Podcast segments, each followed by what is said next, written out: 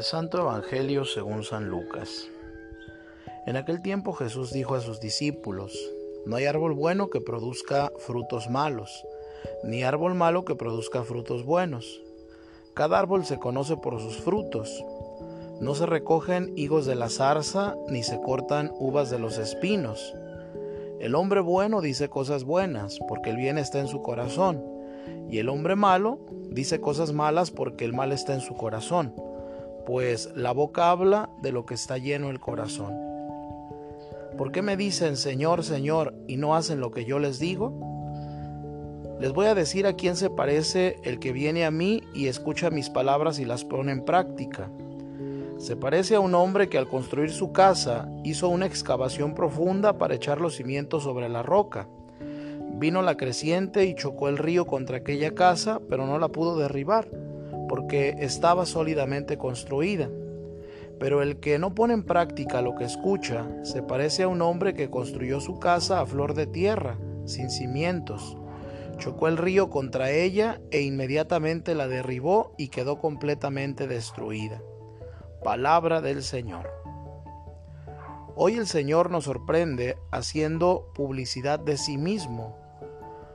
No es mi intención escandalizar a nadie con esta afirmación es nuestra publicidad terrenal lo que empequeñece a las cosas grandes y sobrenaturales.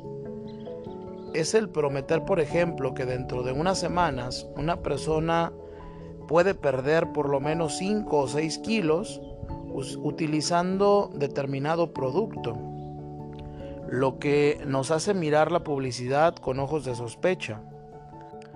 Mas cuando uno tiene un producto garantizado al 100%, y como el Señor no vende nada a cambio de dinero, sino solamente nos pide que le creamos tomándole como guía y modelo de un precioso estilo de vida, entonces esa publicidad no nos ha de sorprender y nos parecerá lo más lícito del mundo.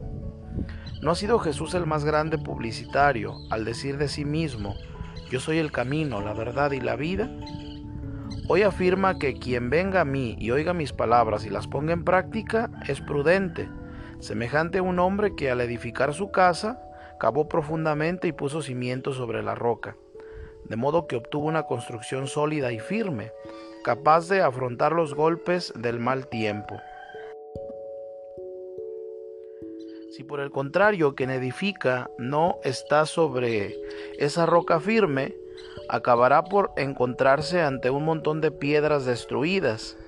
Y si él mismo estaba en el interior en el momento del choque de la lluvia, podría perder no solamente la casa, sino hasta su propia vida. Pero no basta acercarse a Jesús, sino que es necesario escuchar con la máxima atención sus enseñanzas y sobre todo ponerlas en práctica, porque incluso el curioso se le acerca, también el hereje, el estudioso de historia, pero será solamente acercándonos, escuchando y sobre todo practicando la doctrina de Jesús como levantaremos el edificio de la santidad cristiana, para ejemplo de fieles peregrinos y para gloria de la iglesia celestial.